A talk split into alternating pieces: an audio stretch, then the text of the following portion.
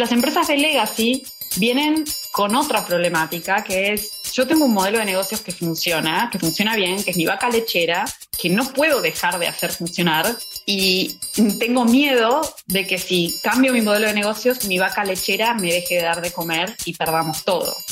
Entonces, una transformación digital empieza con casi con un cambio de mindset.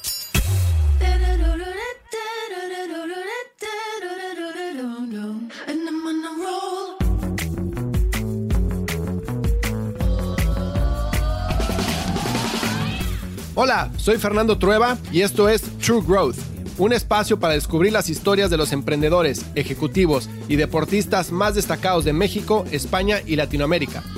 Con este podcast busco compartir la experiencia de gente inspiradora que ha conseguido salirse del molde y ha luchado incansablemente para conseguir sus sueños. En cada episodio descubrirás historias fascinantes de crecimiento personal y profesional que te ayudarán a conocer los diferentes retos que enfrentaron cada uno de ellos y cómo salieron adelante hasta lograr sus objetivos. Si al término de cada episodio aprendiste algo, logré inspirarte, motivarte o simplemente que te cuestiones si realmente estás haciendo lo que quieres hacer, entonces habré conseguido mi objetivo.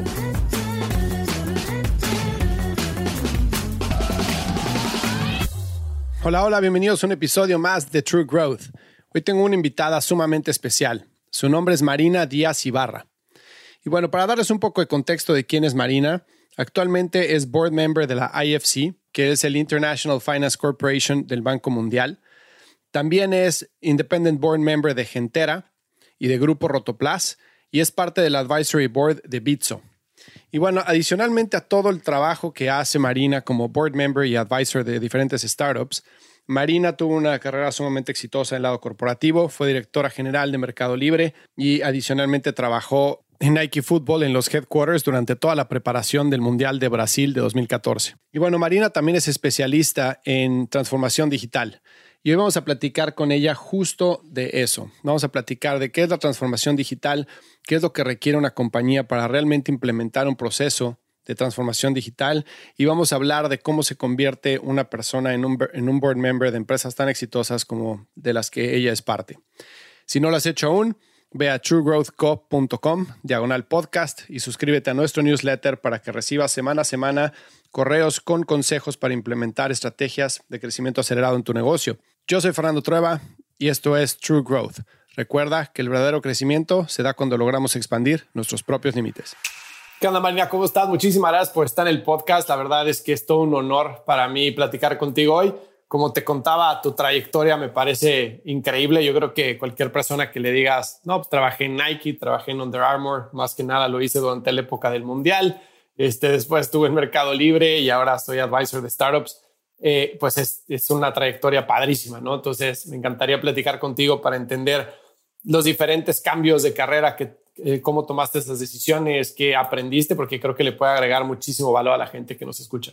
Gracias, Fernando. Es un placer estar acá, como siempre, al lado de esos nombres que has entrevistado. Bueno, veamos qué podemos aprender todos de esto. Yo también estoy ansiosa de escuchar sobre vos. No, muchísimas gracias. Oye, ¿por qué no empezamos? Eh, contando un poquito sobre ti, porque digo, ahorita que estábamos, antes de que nos conectáramos en la entrevista, que te preguntaba dónde estás y me decías, pues no sé dónde vivo, o sea, me pareció alucinante, ¿no? O sea, alucinante en el buen sentido de la palabra, esa historia que con la pandemia te rentaste una van y te fuiste a, a San Diego, y de ahí este, estás en la playa, sé que te encanta el surf.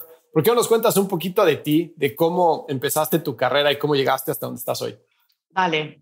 Bueno, sí, hoy tengo, un espacio de mucha libertad que no fue siempre así, creo que la fui conquistando de a poco. Em, laboralmente me recibí de economista en Buenos Aires y enseguida entré al programa de jóvenes profesionales de Unilever, ahí me mandaron a, a San Pablo, Brasil, y terminé manejando DAV para Latinoamérica. Y un mentor, que todavía es mi mentor, que es el chairman de Unilever, Mike Kosusok, me dijo, vos estás para irte a hacer un MBA. La verdad es que yo nunca lo había pensado como una posibilidad, me parecía muy lejano. No venía de un background acomodado, o sea, me parecía carísimo además. Eh, pero bueno, di el GMAT, me fue bien, se fue dando bastante naturalmente y terminé yéndome a Estados Unidos a hacer un MBA con un cuarto de beca. Y cuando salí, como vos bien contaste, siempre me gustaron los deportes. Cuando me fui a Argentina, dejé mucho, mucha gente pensó que estaba como totalmente loca, porque lo hice bastante grande también, me fui como a los 28, 29, y tenía una, un novio, una casita, como el, el cuento de la, de la, chica latinoamericana que se va a casar y tener cinco hijos eh, y va, y va a vivir en un barrio cerrado, lo tenía más o menos armado. Entonces cuando dije, quiero vender todo e irme y, y, conquistar algo en pos de una ambición que en, en, las mujeres no está muy claro si la ambición a veces es una virtud o un pecado. Mucha gente me miró diciendo, pero vas a dejar todo esto para empezar de cero, estás loca. bueno, me fui de todas maneras y terminé, digamos, en esto de seguir el deseo. Quería trabajar en un lugar que me motivara y que tuviese que ver con mi deseo. Y siempre me gustan los deportes, entonces fui a trabajar a Nike para, en el proyecto Copa del Mundo. Fue muy divertido, ahora te cuento más de lo que es una chica trabajando en el mundo del fútbol. De ahí eh, me contrataron en Under Armour para manejar el área de fútbol a nivel global, que también fue otro, otro gran desafío, porque ya ahí implicó ir a los clubes, y en algunos clubes mexicanos que estaban a mi cargo, Cruz Azul, Toluca. Tengo algunas historias muy divertidas de entrar al vestuario y que el equipo pierda y que me echen la culpa a mí porque era la primera mujer en entrar en toda la historia del club un vestuario. Eh, o sea, evidentemente ya había enojado a los dioses del fútbol o algo así. Y, con eso llega la oportunidad de volver a, Latinoamérica a trabajar como gerente general de Mercado Libre y fue una experiencia muy enriquecedora, pero también muy cansadora. Me dejó, fue la época de Mercado Libre que crecía como loca eh, la empresa y, y fue una experiencia ciertamente instructiva, pero aprendí de primera mano muy de cerca lo que es el burnout, todos los tabúes que hay alrededor de el tema de la salud mental en el trabajo, algo que hoy trato de, levantar como en todos los, los boards y, los espacios de, asesoría, ¿no? Y las mujeres tienen una relación muy particular con la responsabilidad, con cómo aprender a, administrar todas las responsabilidades eh, en nuestra Latinoamérica, donde los roles de la maternidad y el cuidado de la casa no siempre son igualitarios. Eh, entonces, Después de eso decidí tomarme un sabático, o sea, estaba literalmente quemada hablando, hablando en castellano. Y decidí, tuve muchas ofertas muy lindas, me ofrecí eh, en ese momento eh, gerente general de una empresa en Bangkok, eh, GSK en Chile, me ofrecieron cosas, pero la verdad es que decidí privilegiar reencontrarme y me fui a Bali a aprender a hacer surf. Ya tenía 36 años, o sea, todo el mundo también me decía, estás como loca. ¿qué estás haciendo? Era el cliché del parecido con el, el libro Comer, Rezar y Amar, me parecía como hasta medio patético. bueno, a partir de ahí me sumé a Wolox, que es una empresa de transformación digital y desarrollo de software como Managing Director en, Estados Unidos, manejando también México. Creció la empresa muchísimo. Cuando entré facturaba un par de millones de dólares y, la terminamos vendiendo a Accenture en enero de este año de forma muy inesperada para hacer que tomaran la posición de el área de cloud, como un quinto vertical que está abriendo Accenture y que se iniciaba con, con Wolox como semilla, así que hay un éxito y una muy linda historia por parte de mis socias, que son las que tienen eh, el, el 90% del mérito en esto, pero de la mano de esa experiencia digital, Mercado Libre y, y Wolox, acompañando empresas en este proceso de transformación digital, también eh, a conocer, porque las transformaciones digitales son horizontales, empiezas a conocer muchas áreas de la empresa, entonces empecé a tener ofertas para estar en boards de compañías, en consejos de administración, y ahora estoy en el board de Rotoplas, estoy en el advisory board de Bitso, que es un blockchain, el wallet de blockchain más grande de Latinoamérica, recientemente unicornio. Eh, estoy en el board de Gentera Banco, tengo mucho compromiso con, con algunas cuestiones de impacto social que ya charlaremos.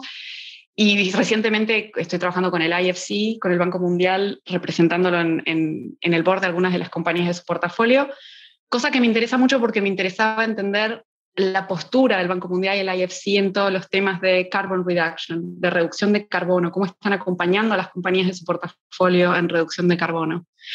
Lo hablaremos más adelante, pero creo que las dos challenges o desafíos que van a determinar nuestra era son esos dos y que están muy íntimamente relacionados, que son income inequality, la, la desigualdad social y, y, la reducción de carbono, global warming, que si no hacemos las cosas bien, nada más importa. Entonces creo que hoy mi trabajo, por suerte, puedo abocarme a, a esas dos cuestiones que me apasionan y me interesan. y tengo mucha flexibilidad. Entonces, como decís, eh, cuando empezó la pandemia, me instalé en San Diego, eh, busqué una van, siempre tratando de encontrar lugares con buen wifi y fui viajando, conociendo playitas y trabajando a la mañana, o sea, hasta las 2, 3 de la tarde y desde las 3 de la tarde en adelante haciendo surf. Y nada, y fui conociendo casi todas las playas de Baja California, ahora estoy en Todos Santos y algún día voy a tener que volver a Nueva York, no sé cuándo y espero que sea dentro de mucho tiempo. Esa transición va a estar interesante, ya después me cuentas cómo te va. Oye, a ver, tantas cosas que, híjole, mencionaste tantas cosas, déjame ver por dónde empezar. Primero, cuéntame de qué descubriste de ti en Bali, porque obviamente, este, habiendo estado en corporativos como tú y en empresas de e-commerce de alto crecimiento, pues sí, o sea, el, burnout que mencionas es real, ¿no? es, es, es, un negocio always on. Este, son, este, si no tienes un problema del lado de supply, lo tienes del lado de demand, este, lo tienes del lado técnico, o sea, tienes miles de cosas estar trabajando, requiere que estés metido al 100%. Y esa, ese tipo de, de exigencia a la mental y exigencia física se convierte como en tu, tu normalidad, ¿no? O sea, como a mí me ha pasado que yo trabajo mucho con startups y, y, pues digo, mi empresa es una startup y ya hay veces que de repente un día no lo tengo tan pesado de trabajo y ya mi cuerpo como que me lo pide, o sea, como que ya me siento incómodo, como que digo, ah, caray, o sea, no estoy haciando nada, que o sea, como que ya no sé qué hacer conmigo, ¿no? Y muchas veces he pensado en, pues, que me tengo que meter a meditar para tener un poco más de mental space, este, hacer ejercicio, obviamente siempre me ha encantado, pero tú habiendo tenido ese, esa exigencia tan alta y de repente, pum, cierras la puerta, te vas a Bali, ¿cómo es que qué aprendiste de ti, qué descubriste, cómo fue esa desintoxicación del mundo corporativo para entrar en, en ese estado tan increíble como ha de ser el de estar surfeando todos los días con la naturaleza en un lugar como Bali, que es espectacular? A ver, te diría que lo que aprendí de mí y que, se puede extrapolar a otras vidas es que el work-life balance es una mentira, es un ideal a perseguir que es inalcanzable, que lo que hay que intentar, o por lo menos que a mí me sirvió, es un life, work-life integration, que es algo más parecido a lo que tengo hoy. Por un lado, que es intentar que tu trabajo y tu vida estén eh, alineados de forma tal y balanceados de forma tal que vos puedas simples, o sea, de, manera continua y fluida como el agua, pasar entre uno y otro sin mayores problemas. Y creo que obviamente ahora todo el boom del home office o estos modelos más híbridos a los que nos vamos a acercar ayudan mucho a eso. Lo otro que aprendí es que mi salud mental es eh, innegociable. Aprendí a meditar, obvio, como todo ejecutivo quemado, soy un cliché. Hice yoga aprendí a meditar. Era Nepal o Bali, ¿viste? Para hacer el cliché completo, así que sí. Eh, aprendí a meditar, me, comprometí mucho con esa práctica y hoy me levanto, no me levanto muy, no me gusta levantarme súper temprano para poder meditar, pero me levanto siete y media, ocho de la mañana y medito 45 minutos aunque se caiga el mundo. Digo, tiene que pasar algo muy grave para que yo no me tome esos 45 minutos. Y lo tercero que aprendí es que en esto del work-life integration, eh, hay mucha gente que cree que la vida es como que vos la, te lanzás a un río y la vida te lleva y que no manejamos nada. Que hay mucho de cierto en eso, porque quienes somos nos viene dado desde nuestro género, nuestras capacidades mentales. Hay, mucho que viene dado y, y es de fábrica y es una lotería. Y en eso hay que estar muy agradecido por lo que a cada uno le toca. Pero hay toda otra parte que sí decidimos y que en la parte que sí nos toca decidir, tener una vida diseñada, una vida de diseño, eh, me parece no menor. ¿Y qué quiero decir? Hay un libro muy interesante de dos profes de Stanford que se llama Designing Your Life, que habla mucho de esto, de cómo aplicar el design thinking en tu vida, y que para mí fue una gran revelación y un gran aprendizaje, y es esta idea de que vos, si conectás con lo que te gusta hacer y logras alinear quién sos, tus valores y lo que vas a hacer con tu tiempo, después lo que te trae a la vida no importa demasiado porque vos vas a tener la satisfacción de estar en la dirección correcta.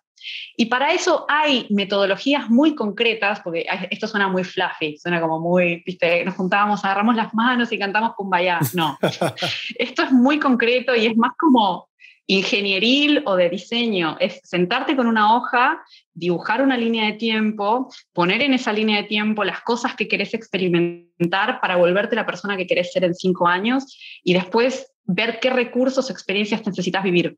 Pero es un ejercicio mental y yo creo que si yo lo hubiese hecho antes, probablemente, o sea, a mí me salió bien porque tuve suerte y porque tengo recursos, pero si lo hubiera hecho antes me hubiera ahorrado probablemente muchos dolores de cabeza y frustraciones y muchos momentos, muchas pérdidas de tiempo en las que reboté sin saber bien qué estaba haciendo porque no estaba en la dirección correcta.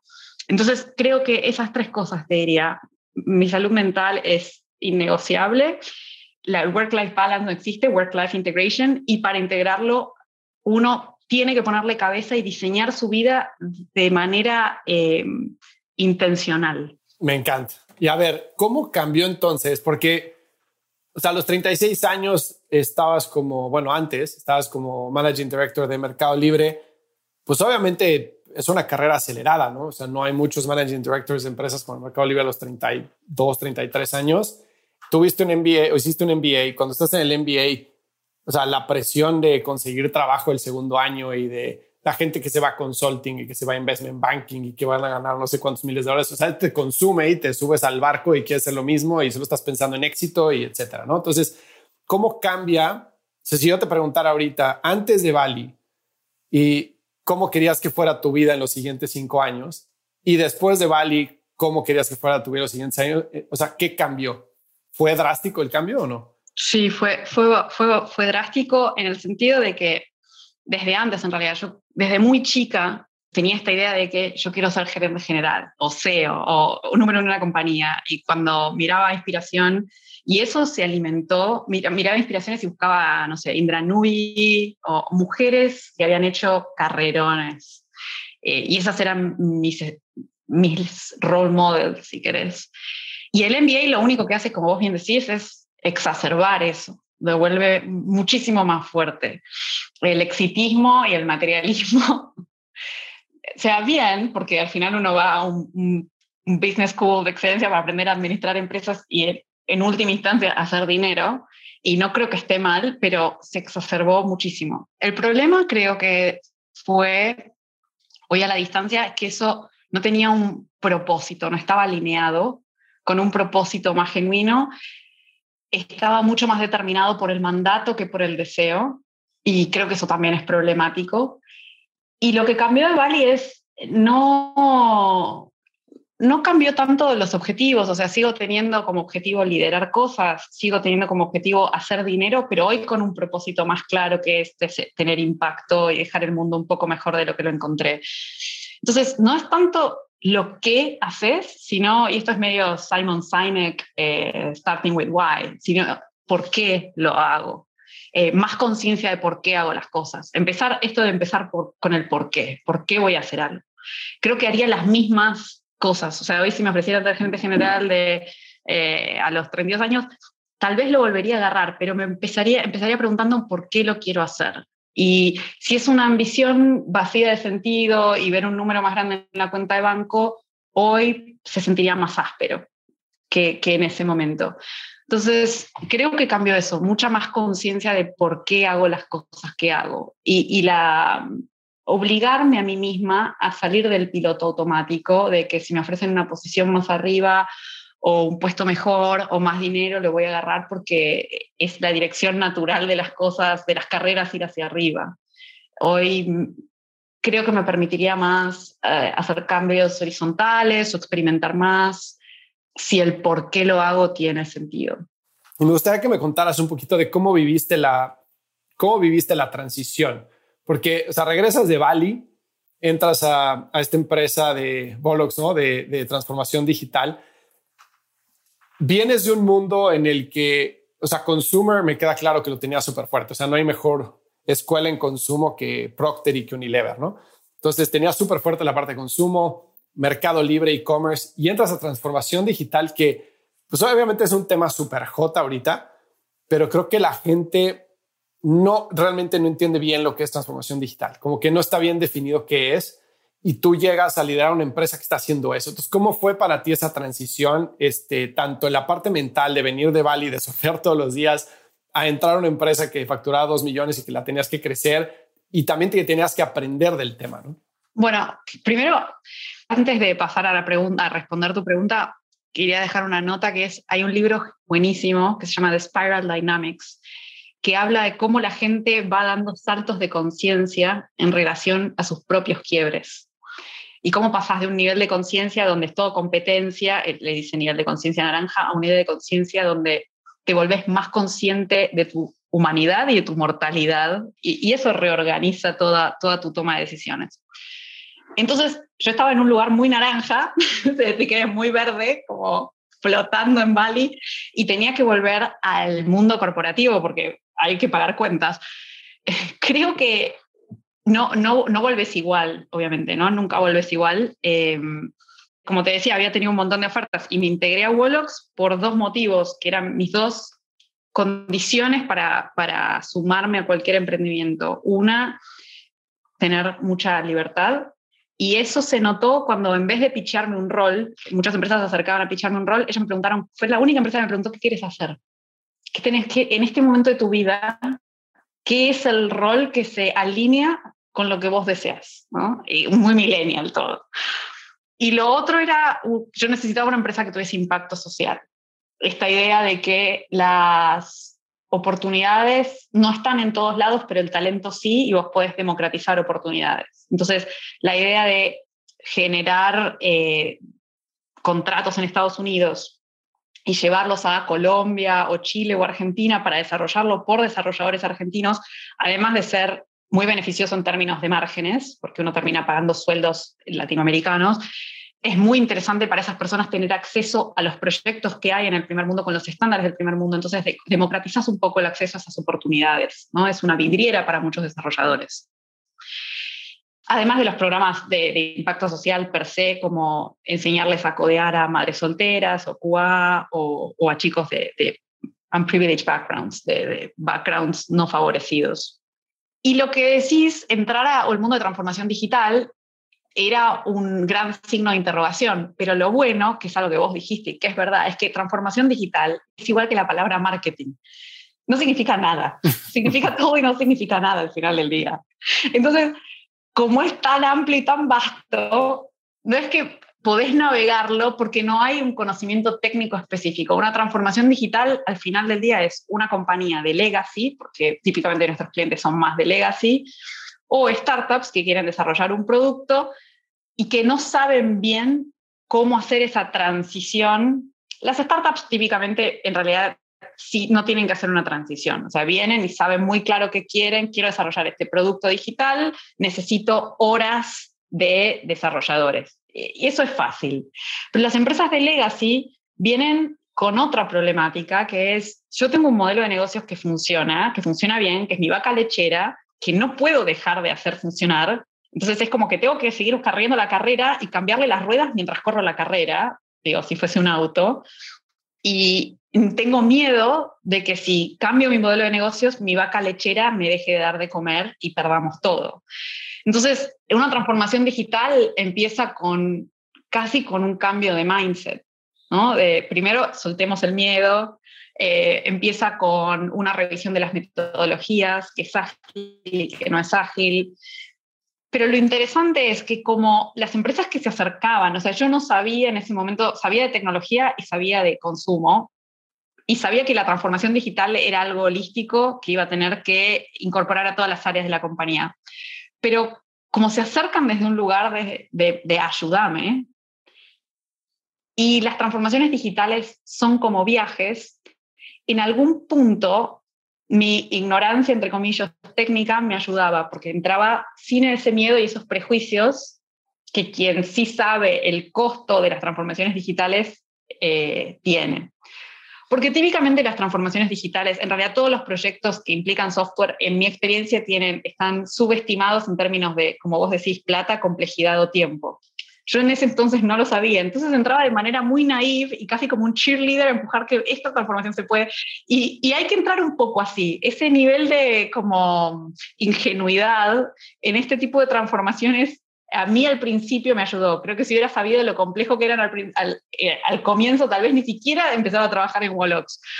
Pero mm, creo que lo, interesante es, y, lo que aprendí en este proceso y que me ayudó un montón, es que la industria, o, o la industria de servicios en transformaciones digitales, no es como cuando yo vendía un jabón Dove, que yo sabía exactamente qué es lo que estaba vendiendo y a qué precio es como te marcas en un viaje con el partner de servicios que estás eligiendo.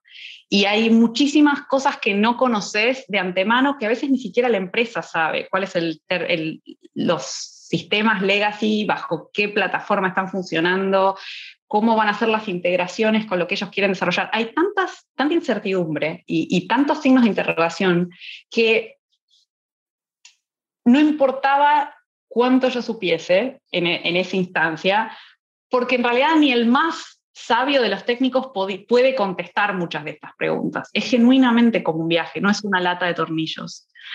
Con lo cual, con esto no digo que los técnicos no tengan una ventaja a la hora de embarcarse en un proyecto de transformación digital. Definitivamente tenés que tener a alguien técnico que te esté acompañando. Y yo lo tenía en justamente lo que había era mucha gente técnica pero es mucho más importante tener gente que tenga una diversidad de experiencias y que pueda ir contestando preguntas. Y después hay algo de psicólogo con el cliente de ir manejando esa frustración a medida que vas avanzando que va a suceder necesariamente. Son procesos tremendamente dolorosos. Claro. No, y, estás, y también parte de lo complicado es, me imagino que vas a tener las dos formas de pensar, eh, por limitarlo a dos nada más, en una compañía legacy, ¿no? Vas a tener el sponsor dentro del executive team o del board que quiere hacer la transformación digital y vas a tener el lado opuesto de gente igual de senior y con el mismo peso en la compañía que va a decir no tenemos que hacer una transformación digital, ¿no?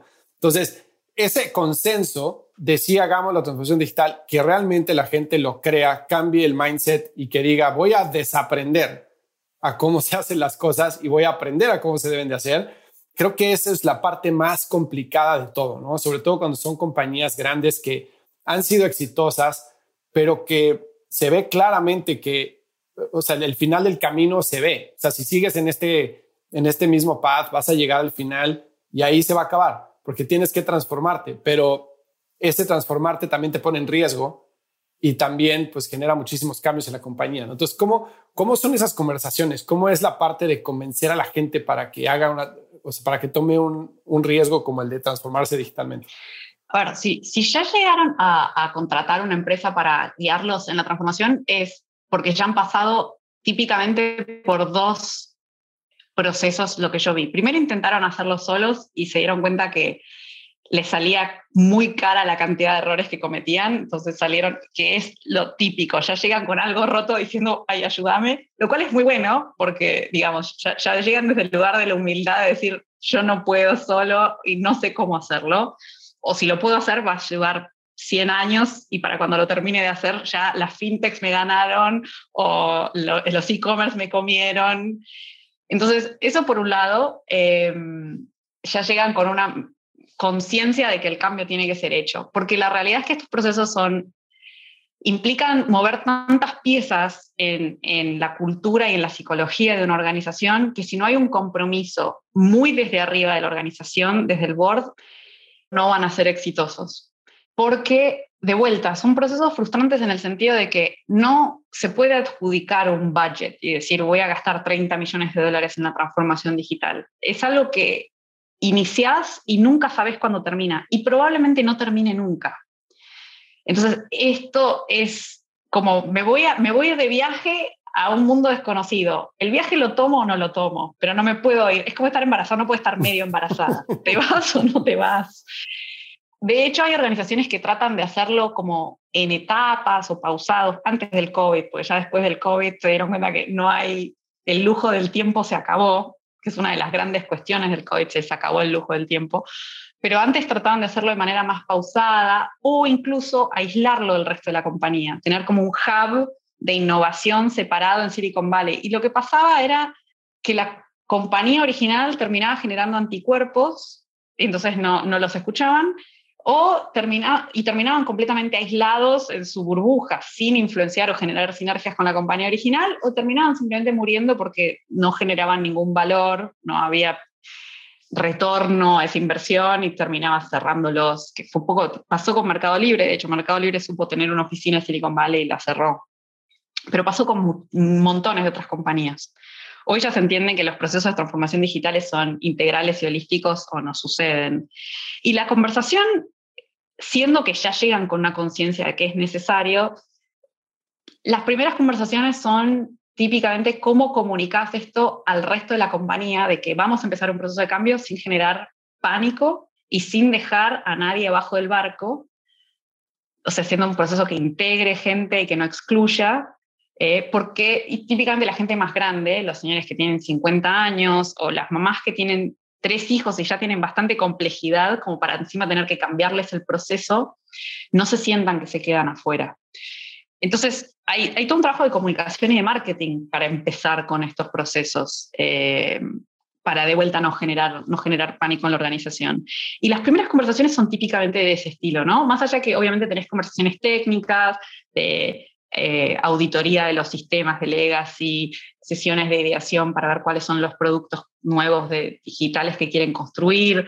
Incluso el desarrollo del producto arranca sesiones para entender las integraciones, assessment para entender las integraciones con los sistemas de legacy, cómo son las migraciones, todo eso sucede.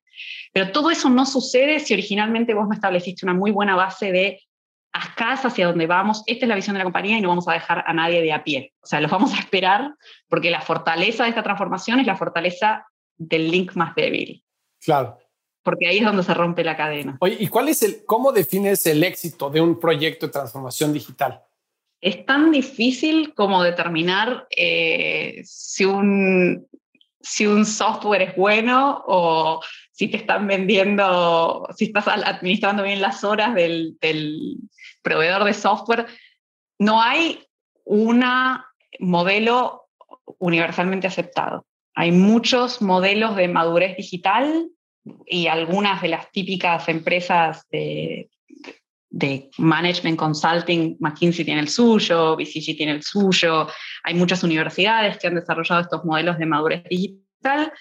Y entonces tenés como algunos milestones y vas viendo si vas cumpliendo esos milestones en relación a cuánta, cuán integrados están tus sistemas en la compañía, cuán sticky es el producto que tengas con tus clientes. Y después tienes las típicas métricas de cada industria de éxito de tu producto digital, que también es una manera de, medir cómo va migrando tu negocio hacia tu negocio digital. No sé, si vas teniendo más customers, cuál va bajando el customer acquisition cost, si va subiendo el customer lifetime value. Eh, cada, cada industria tiene, tiene el suyo. Pero yo creo que el mejor, eh, el mejor indicador de un proceso de transformación digital eh, exitoso o medianamente exitoso es uno donde cada uno de los miembros de esa organización siente que su trabajo es menos tedioso, o sea, pudiste todas las iniciativas, porque típicamente en un proceso, voy un paso atrás, un proceso de transformación digital se, divide en dos grandes tipos, de eficiencia y de growth. Y si tenés que elegir, uno empieza con los de eficiencia, o sea, eficientizás los procesos que tenés y después pasas a las iniciativas de growth, de expansión, de nuevos negocios, de, nueva, de, nuevos canales. Entonces, si en el proceso de eficiencia todo el mundo siente, digamos, obviamente sí vas a tener que hacer cambios organizacionales y, y por ahí algunas personas van a ser reclasificadas en otros grupos, pero si todo el mundo o la mayor parte de la gente siente que su trabajo es menos tedioso, es más fácil, es más fluido, la toma de decisiones es menos arbitraria y se pudo automatizar todo lo que se automatizó, en, términos de la parte de eficiencia, check, cumpliste. Después la parte de growth es un poco más difícil porque es más arbitrario, como te decía, y es un journey. El retorno a la inversión no es muy lineal puedes, vos sabes, puedes tener una gran idea e invertir 3 millones de dólares y que explote, o puedes tener una idea más o menos y que la integración no funcione y terminaste gastando 50 millones de dólares y nunca salió a la luz. Es un poco, eso es un poco de casino, timba. Exacto. que fíjate que ahorita que mencionabas la parte de, eh, bueno, tomar la decisión, estar on board, yo hago, yo no hago transformación digital, yo lo que hago son eh, implementación de procesos de growth, ¿no? Entonces, Lean Methodology para desarrollo de producto, este, eh, automatización para marketing, eficiencia de Customer Acquisition Cost, etcétera, ¿no? Y muchas veces, o sea, yo cuando hablo con el CEO de una empresa, este, cuando nos contrata para hacer esto, siempre me dicen, yo quiero hacer growth. Y cuando les pregunto qué es growth, o sea, te puedo decir que el 1% de la gente no sabe qué es growth. Y me dice, bueno, pues growth, o sea, quiero hacer growth marketing, quiero hacer Facebook, quiero hacer Google. no, eso no es growth. O sea, eso son, es, performance media y vas a adquirir más clientes y se acabó. eso no es growth. Es una pequeña rama de una vertical de growth, pero no, no es growth, ¿no? Y cuando ya entienden bien el concepto de lo que se trata, de traer eficiencias en el funnel, etcétera, lo siguiente, el siguiente reto que, con el que me topo es las expectativas, porque muchas veces les digo, bueno, ¿cuál es tu métrica más importante? ¿Cuál es la métrica que quieres mover? Entonces me dicen, quiero mover el Customer Acquisition Cost, que sea más barato. Ok, entonces nos vamos a enfocar en Customer Acquisition Cost. Entonces empezamos a trabajar para eficientar el Customer Acquisition Cost y de repente el tráfico se cae. Y entonces me hablan, oye, no, ¿qué, qué están haciendo? Que se cayó el tráfico. Digo, digo, ¿y qué tiene que ser que caído el tráfico? No, pues que no se puede caer el tráfico. Luego, bueno, entonces, ¿qué es más importante? Que el tráfico crezca o el Customer Acquisition Cost. Ahorita estamos arreglando el Customer Acquisition Cost. ¿no? Entonces, como que ese cambio de mentalidad de ir poco a poco eficientando una parte del proceso por otra parte del proceso, por otra parte del proceso y tener una mentalidad que creo que esto va muy de la mano con lo de digital transformation, que es como de cómo ves el approach al negocio, ¿no? Si tu approach al negocio tiene que cambiar, o sea, tienes que pensar mucho más en métricas, tienes que pensar mucho más en si voy a tener una idea de negocio o de una estrategia de growth que voy a lanzar, ¿cómo puedo probarla a un bajo costo? O sea, ¿cómo se ve un MVP? ¿no? El cómo puedo probar algo que me cueste poco, que me dé un indicador de que por donde voy es un buen camino, ¿no? Que es muy similar a cuando estás probando una idea de un startup, ¿no? Y creo que ese tipo de, de mentalidad es lo que hace que sea por lo menos exitoso el adoptar la cultura de digital transformation o en el caso de lo que hago yo de growth dentro de la compañía. ¿Tú estarías de acuerdo? Total. o sea, es muy difícil de implementar en las compañías de legacy cuando a todos los ejecutivos les enseñaron que tienen que, para hacer cada cosa, tienen que presentar un plan de negocios asociado a un WAC y un retorno a la inversión, ¿no? Un ROIC, y que el ROIC tiene que ser mayor que el WAC. Y después, a partir de ahí, de un montón de análisis financieros y de pasar por cinco etapas y tres mesas de aprobación, arrancamos a la alocación de recursos. La idea de las metodologías ágiles y de estar en beta permanente, que es un poco lo que vos planteabas, ¿no? De estar en beta continuo y que si algo sale más o menos bien, lo lanzás y si no funciona, lo sacás y lo iterás un poquito y lo cambiás y lo tuiteás y lo volvés a lanzar. Y esta idea de estar permanentemente probando cosas se da de bruces, o sea, se da de bruces por completo con el modelo que han probado por 50 años las organizaciones y que funciona para minimizar el riesgo y maximizar el profit. Y todos sabemos que riesgo, eh, riesgo-retorno es una, es una relación inversamente proporcional.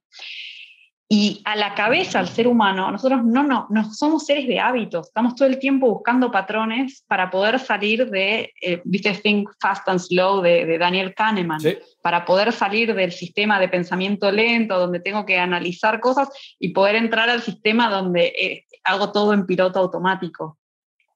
Entonces, entrar en, en, una metodología ágil donde vos le estás pidiendo al cerebro permanentemente que no se mida, que no opere por patrones.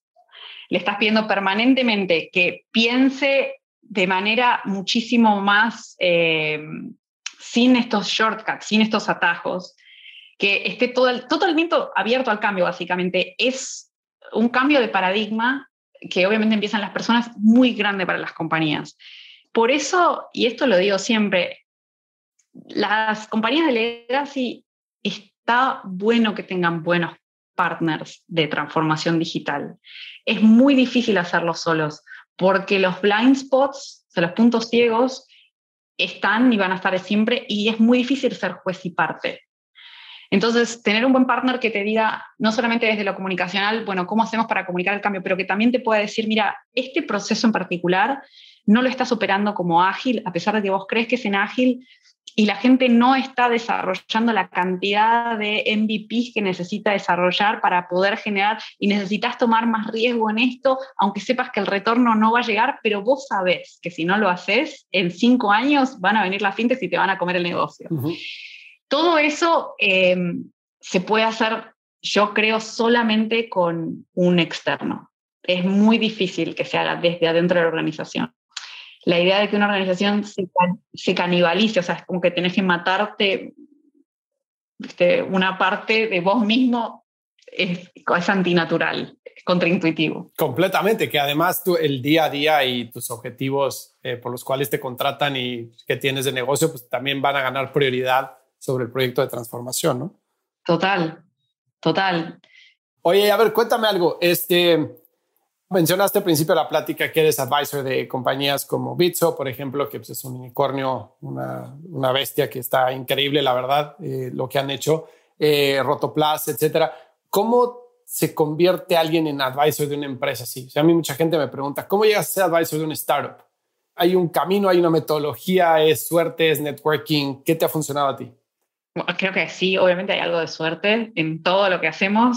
Siempre nunca se puede negar la, la de la suerte. Napoleón decía que prefiero 10 generales, eh, prefiero un general con suerte que 10 generales buenos. Pero al mismo tiempo, creo que en mi caso en particular, algo que me sirvió fue revelarme un poco con la tendencia de las organizaciones y de las industrias de querer especializarnos. Yo creo que más antes que ahora, pero la gente que hace sistemáticamente lo mismo, típicamente para las organizaciones es más productiva. Porque a medida que lo vas, nada, lo que, lo que hablábamos de think fast and slow, ¿no? A medida que lo vas automatizando, lo haces más rápido, lo haces mejor y se te vas a tener menos errores, para la empresa vas a ser más productivo. Creo que son pocas las organizaciones antes que se habían dado cuenta que esto hacía que la gente se aburra y que eventualmente genera depresión laboral o apatía laboral, que es otra enorme problemática, que incluso sigue hasta el día de hoy. O sea, siete de cada diez personas sí, tienen niveles altísimos de apatía o depresión laboral. Pero mm, creo que rebelarme contra eso de manera consciente fue algo que a mí me sirvió mucho. Entonces, en vez de volverme un especialista, me volví una suerte de generalista. Y a la hora, que es algo que cuando sos middle manager no paga mucho, no repaga, porque tenés que estar siempre reinventando la rueda y reaprendiendo cosas. Pero el hecho para mí de haber pasado por finanzas, venta, producto, marketing, eh, tecnología y haber cambiado de industrias de forma más o menos ágil, al final de la carrera, si bien fue doloroso en su momento porque tenía que reaprender cada vez, eh, rindió sus frutos. Entonces hoy cuando me siento en un board, en casi todas las conversaciones puedo entender de qué se está hablando, eh, cuáles son las variables que está midiendo, estratégicamente cómo encajan todas las piezas hay muy pocas posiciones como middle manager que te permiten tener esa mirada holística. Entonces hay que pasear. Y hoy las empresas empiezan a dar cuenta un poco más de esto, que en los cuadros de reemplazo es importante tener generalistas y algunas a propósito generan programas que hacen que la gente pase un poco por la, que haga como turismo por la compañía, que no, obviamente no, no les reditúa tanto como los especialistas, pero creo que a mí me sirvió esto de revelarme, de no, no dejar que el sistema me convierta en un especialista hasta que yo decidí en qué quería especializarme. Y estas y las conversaciones con, con un startup cuando vas a entrar al board, o sea, muchas veces eh, tú agregas valor antes de convertirte en un advisor formal, ¿no? Entonces, como una relación de, no sé, conoces al founder o al CEO, a quien sea, y probablemente platican y se da cuenta que sabes de algo y de repente te consulta y le das valor y, esa relación empieza a escalar a convertirse en, en una relación formal de miembro del board o es un tema de que te buscan y te dicen, oye, sé que tú haces esto y me, interesa que te sumes a mi empresa? ¿Cómo ha sido para ti? Depende el tamaño de la organización. Las empresas públicas, eh, como Gentera o Rotoplas, incluso el IFC, en general es al revés. Ellos están buscando un perfil determinado por una problemática que tienen o un negocio que necesitan crecer. Entonces, sí estaban buscando idealmente mujeres, pero no necesariamente, y gente que viniese de la industria de tecnología y que hubiese vivido transformaciones de empresas de legacy. Y, generalmente ahí sí es más como una búsqueda tradicional en la que te contacta un headhunter de o de Corn Ferry o de Spencer Stewart o de Russell Reynolds, que son las tres que típicamente llegan a estos procesos de board, y, y empiezas a tener charlas dentro de la organización, pero son, son bastante más em, prolongados que los procesos tradicionales, porque es mucha responsabilidad estar en una posición de board y no volverte una especie de, empleado público, ¿no? Y, y, agregar valor. Y es muy importante para estas compañías realmente su transformación digital. No quiero dramatizar mucho, pero depende de su supervivencia y los puestos de trabajo de mucha gente. Entonces, lo, se lo toman muy en serio.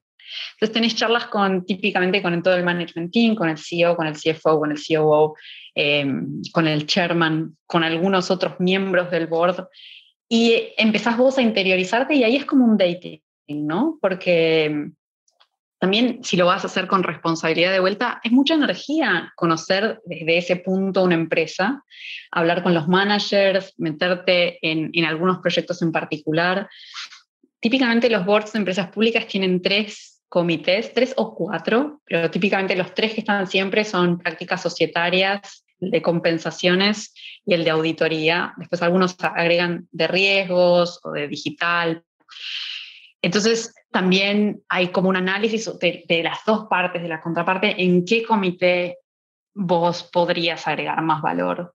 Y si estás en un comité y, dirigís o liderás ese comité, también es un commitment más grande. Si estás en de auditoría, tenés que juntarte con el auditor, que es KPMG o EY, una vez por semana o cada 15 días, hablar de los números de la empresa. Entonces, es como un dating la verdad, eh, donde primero conoces a todo el management team y vos en determinado momento sí te preguntás si vas a tomar el compromiso que requiere entender, conocer en profundidad la estrategia de esta empresa, meterte en los números y hacer un advisory en serio para agregar valor, es, es, eh, es una gran pregunta. Y yo creo que está el riesgo de estar overboarding. Creo que no, no, no es bueno, ni sano, ni necesario estar en más de seis, siete boards, como un número muy grande, porque realmente es mucha energía la que uno, la que uno pone. Entonces, en mi caso, fue ese, ese dating y al final del camino preguntarme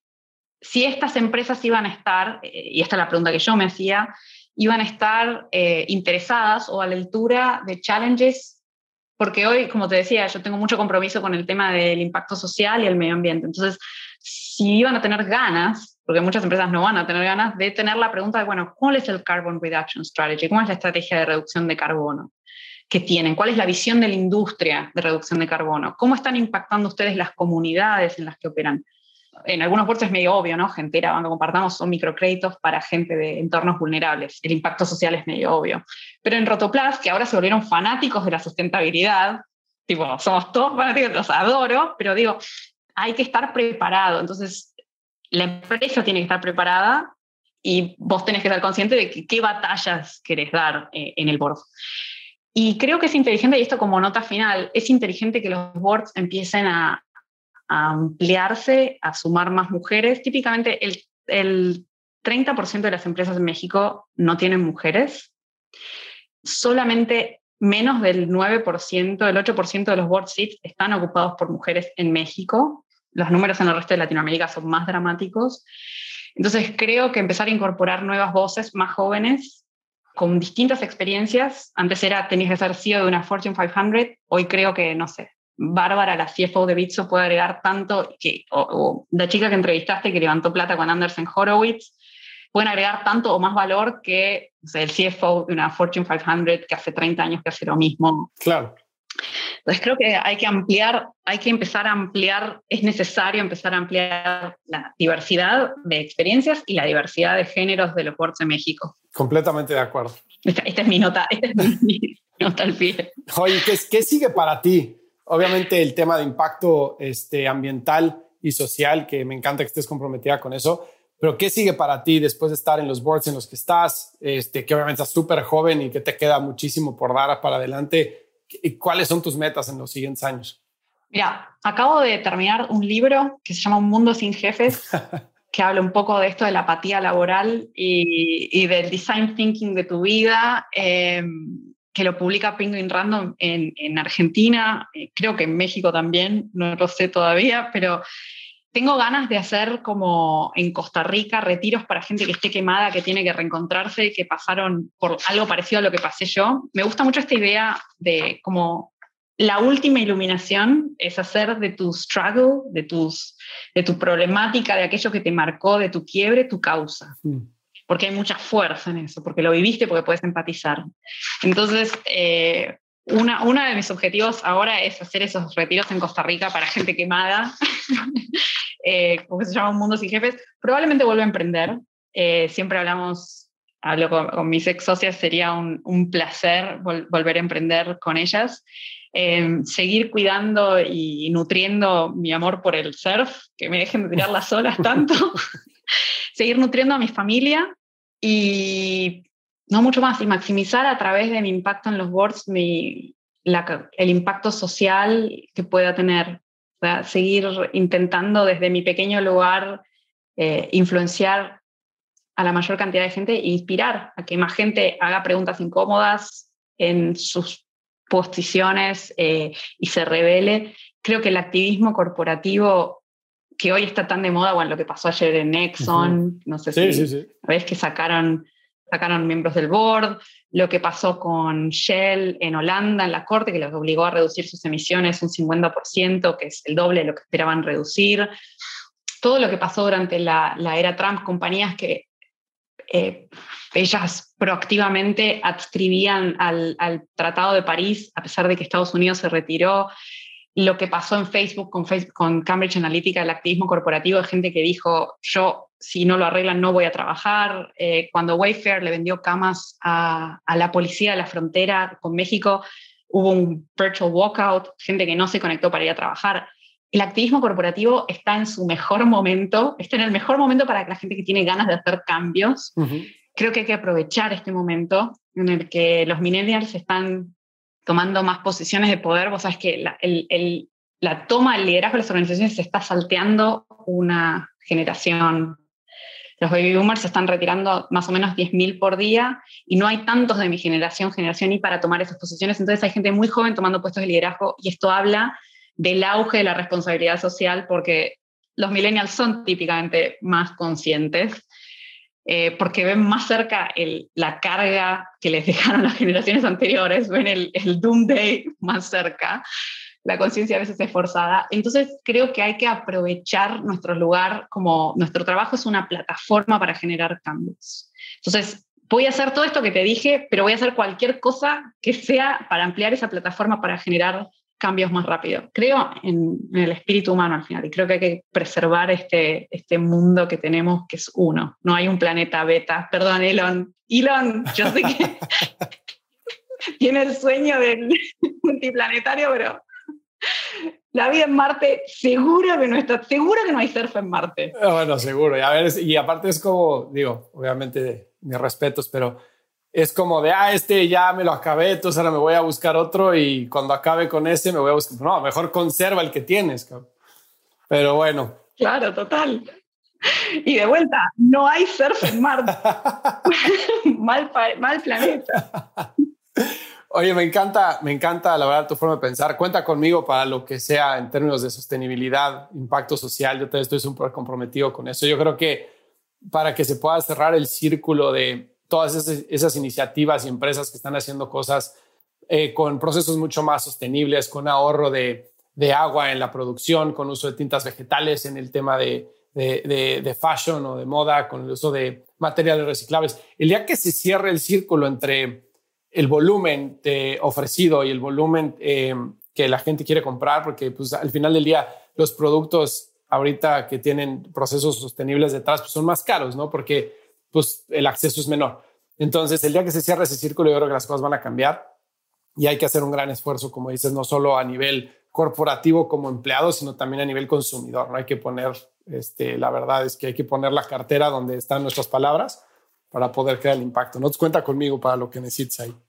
Oye, cuéntame algo de, te encanta el surf sí, y me imagino que tu, tu punto más feliz del mundo, de tu día, de tu vida, es cuando la ola va a quebrar y estás hasta arriba en la cresta, ¿no? Pero cuéntame un poquito de qué analogía encontrarías entre, entre el surf y el emprendimiento. Uf, es, lo, es casi lo mismo. Em, hay muchísimas. A ver, lo primero es eh, commit. Cuando vos estás en el agua flotando y tenés la tabla y mirás para atrás y ves la pared de agua que se viene y todo tu instinto es, ¿qué estoy haciendo acá? si vos te tirás para atrás en el momento que estás por agarrar la ola, la ola te va a volcar, seguro. El surf y la autoconfianza están muy eh, alineados. Entonces yo ahí mentalmente me repito muchas veces, commit. En el momento que la ola, y por ahí es más grande que mis habilidades, pero es commit. Y sabes que te va a revolar, commit. Pero, pero ¿qué estoy haciendo acá? Commit. O sea, comprometete con la ola. Y me parece que en el emprendimiento hay mucho de eso. Conocí emprendedores que te vaya bien o que te vaya mal, a veces es suerte, pero los que les ha ido muy bien y que yo conozco, todos te hablan de lo mismo, te hablan de momentos muy difíciles. Incluso yo, Wolox al principio tenía casi 40 años, estaba viviendo en Nueva York en una cueva sin ventanas, porque no teníamos plata para pagar nada mejor, no teníamos inversión, tuvimos que salir hay momentos difíciles. Entonces, comet, eh, comprometete con lo que estás haciendo, dale tres años. Puede funcionar o no, soltás el resultado, pero al 100% cuando lo estés haciendo.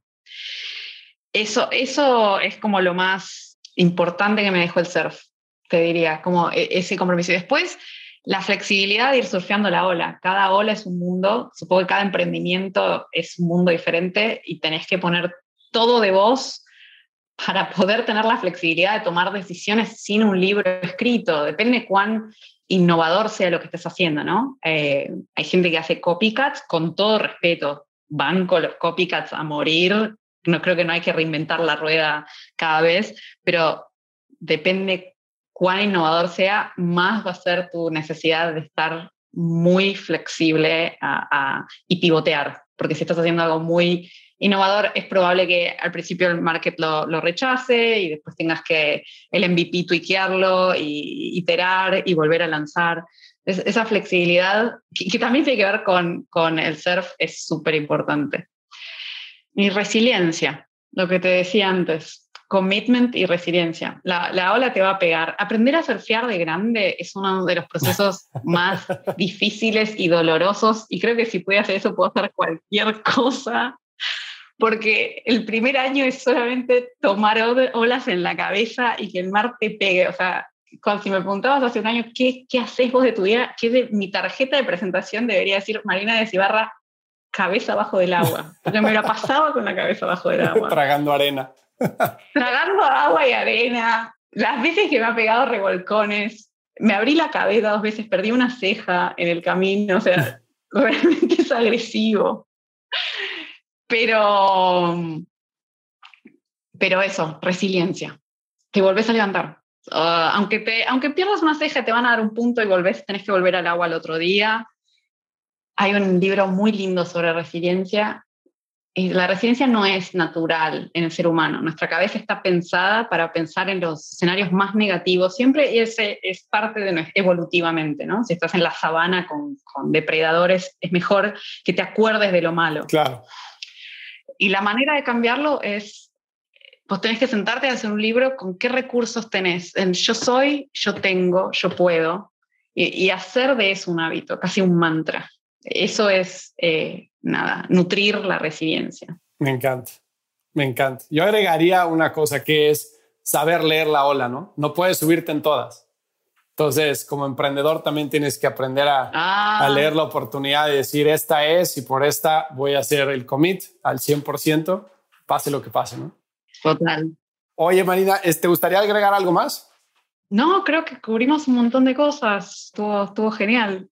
Creo que, que si querés te cierro con una historia graciosa, que la cuento siempre, que, es en historia de resiliencia, cuando yo empecé a trabajar en Nike, eh, no sabían nada de fútbol. Esa es la realidad. Es más, ni siquiera me gustaba el fútbol. Yo pensé que me iban a dar trabajo en el área de running, que yo corría, pero como había hablado en Unilever, había trabajado en Brasil y hablaba portugués, se venía el proyecto Copa del Mundo en Brasil, me, me mandaron para allá. Y yo odiaba el fútbol, casi que lo odiaba. Me parecía que era un deporte violento, que nuestras geografías lo es, y que lo habían inventado para tener a las masas aletargadas. Tenía una visión muy negativa del fútbol. Y un día mi jefa, que era coreana, está de viaje y me llama y me dice que mm, tengo que mostrarle las camisetas de la selección a alguien que usábamos de consultor muy seguido, que era el coach del Barcelona. Y me escribe Pep Guardiola. Yo no sabía quién era. No tenía idea. No sabía quién era, no sabía quién era, nunca había escuchado ese nombre. Entonces llamo a la gente de Sports Marketing y les digo, tengo una reunión con Pepe, el del Barcelona. ¿Qué Pepe? Me dice. ¿Pepe? Sí, Pepe, el del Barcelona. Ah, no, Marina es Pep. Ah, ese. Bueno, ayúdenme que tengo que tener una reunión y no sé quién es. Y en eso, bueno, me cuentan quién es. Y la idea era que había que mostrarle, a los jugadores no les gustan los escudos que son bordados porque los raspan. Entonces habíamos desarrollado una tecnología, pero al mismo tiempo las camisetas con escudos bordados se venden mejor porque a la gente le gusta más. Entonces era una camiseta con escudo bordado que se pegaba. Y se la queríamos mostrar a Pepe a ver qué opinaba. Entonces me cuentan quién es Pepe, Barcelona, Bayern Múnich, se estaba yendo, me cuentan todo y uno de los chicos que me ayuda me dice, Marina, ¿te puedo pedir un favor? Sí, dime. Cuando estés con Pep, le puedes preguntar, y además me dice, te sirve porque hasta parece que sabes de lo que hablas. Le digo, bueno, dime. ¿Le puedes preguntar qué pasó con Zlatan Ibrahimovic en el Barcelona? ¿Por qué se fue del equipo y nadie entiende por qué? bueno, yo le pregunto, te prometo que le pregunto. Entonces tenemos la reunión con Pep, hay una cena, voy a la reunión, había una chica de Sports Marketing que es como que lo pasea por el campus, yo y otro chico de la selección de fútbol de Singapur. Entonces vamos a comer, está todo bien. Y en un momento la rubia hace el baño y yo digo, este es mi momento para preguntarle a Pep la pregunta de, de, mi amigo, que yo le prometí que le iba a traer una respuesta. Entonces lo veo y le digo, Pep, ay, pues eres argentina, hablas español, ay, sí, ay, qué bueno el acento, esto, aquello. Le digo, Pep, ¿te puedo hacer una pregunta? Sí, dime. Y lo miro a los ojos fijos y le digo, ¿por qué Djokovic no funciona en el Barcelona? No, no. Y Pep se queda mirando. Y yo me quedo mirándolo porque yo estoy convencida que hice la pregunta correcta. y él se ríe. Y yo no entiendo por qué se ríe. Y yo me pongo incómoda porque él se ríe. ¿Por qué se ríe de mi pregunta? Y él se ríe y me dice, pues mira, la respuesta es que porque jugaba con balones más pequeños que los que usamos nosotros. Y yo seguía Pues básicamente yo le estaba preguntando al mejor coach de fútbol del mundo porque un jugador de tenis no funciona en el Barcelona. Y él seguía, es muy rápido, Pep, y él se da cuenta y me dice, pues mira, dile a quien te haya hecho la pregunta, porque obviamente se dio cuenta que no le estaba preguntando yo, que la respuesta es que quería la posición de Messi y Messi hay uno solo. Messi es un marciano, no hay otro como él. Y yo me moría de vergüenza, no, me moría de vergüenza, no sabía qué hacer. Volví el otro día, me fui de esa cena, después volví a la rueda Sport Marketing y yo me quedé callada el resto de la cena y dije, no hablo más. Me moría le recía todos los días y prendí velas porque mi jefe o nadie se enterara nunca de que le había preguntado por qué Djokovic no había jugado, funcionado en el Barcelona. Pero fíjate cómo es la resiliencia que unos meses más tarde hubo otro evento que lo trajeron para hablar en público y se acerca de otro lado y me dice, tú eres la tía de Djokovic. o sea, esta historia yo me la acuerdo siempre porque es una historia de, cómo el darte permiso para tu propia incompetencia, darnos permiso para la incompetencia, cometer errores, meternos en sacos más grandes que los que nos corresponden, mientras tengas un buen nivel de resiliencia y te puedas levantar, te dan la posibilidad de experimentar y tomar esos riesgos. Yo hasta ahora te digo que hasta nutro mi incompetencia.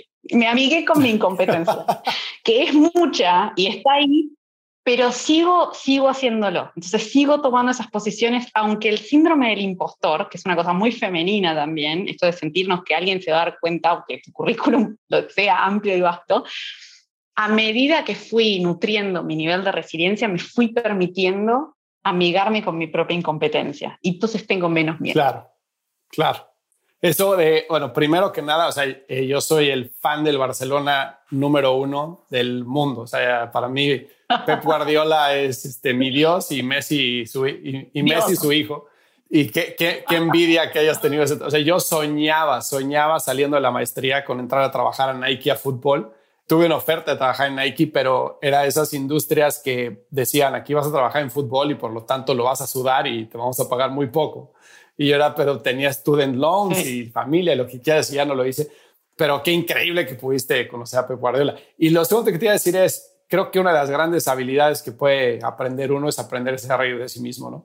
en el momento en el que te ríes de ti mismo y puedes este, tomar, o sea, pues sí, hacer chiste de tus propias de tus propios errores, propias este, incompetencias o como le quieras llamar. En ese momento pusiste el ego a un lado y cuando pones el ego a un lado es cuando creces porque pues te pones en unas, eh, o sea, expandes tu zona de confort, te arriesgas, sales, pruebas nuevas cosas, vas creciendo y se vuelve un círculo virtuoso, ¿no?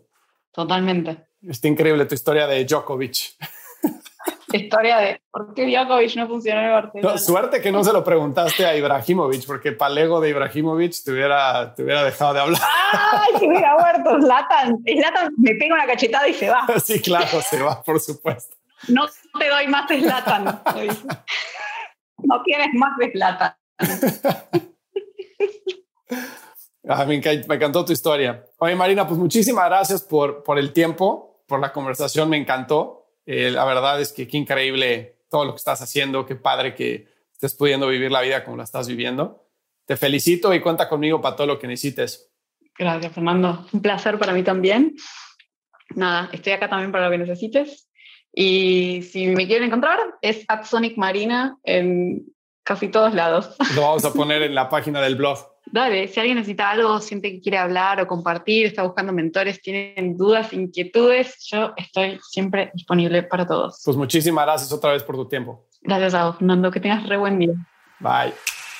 Si encontraste valor en este episodio, cuéntale a alguien. Y si no, también cuéntale a alguien. La mejor forma de ayudarnos es compartiendo tu opinión. Síguenos en Instagram, arroba truegrowthco, o envíanos un correo a hola arroba truegrowthco.com. Leemos todos los mensajes y nos encanta estar en contacto contigo. Califícanos con 5 estrellas en iTunes o donde sea que nos estés escuchando para que podamos seguir creciendo y tengamos más invitados para ti. Menciónanos en Instagram y comenta lo que más te gustó de este episodio. Puedes encontrar las notas y referencias mencionadas en este episodio en truegrowthco.com diagonal podcast. Muchas gracias por escucharnos. Yo soy Fernando Trueba y te espero en el siguiente episodio de True Growth Podcast. Mientras tanto, sigue creciendo.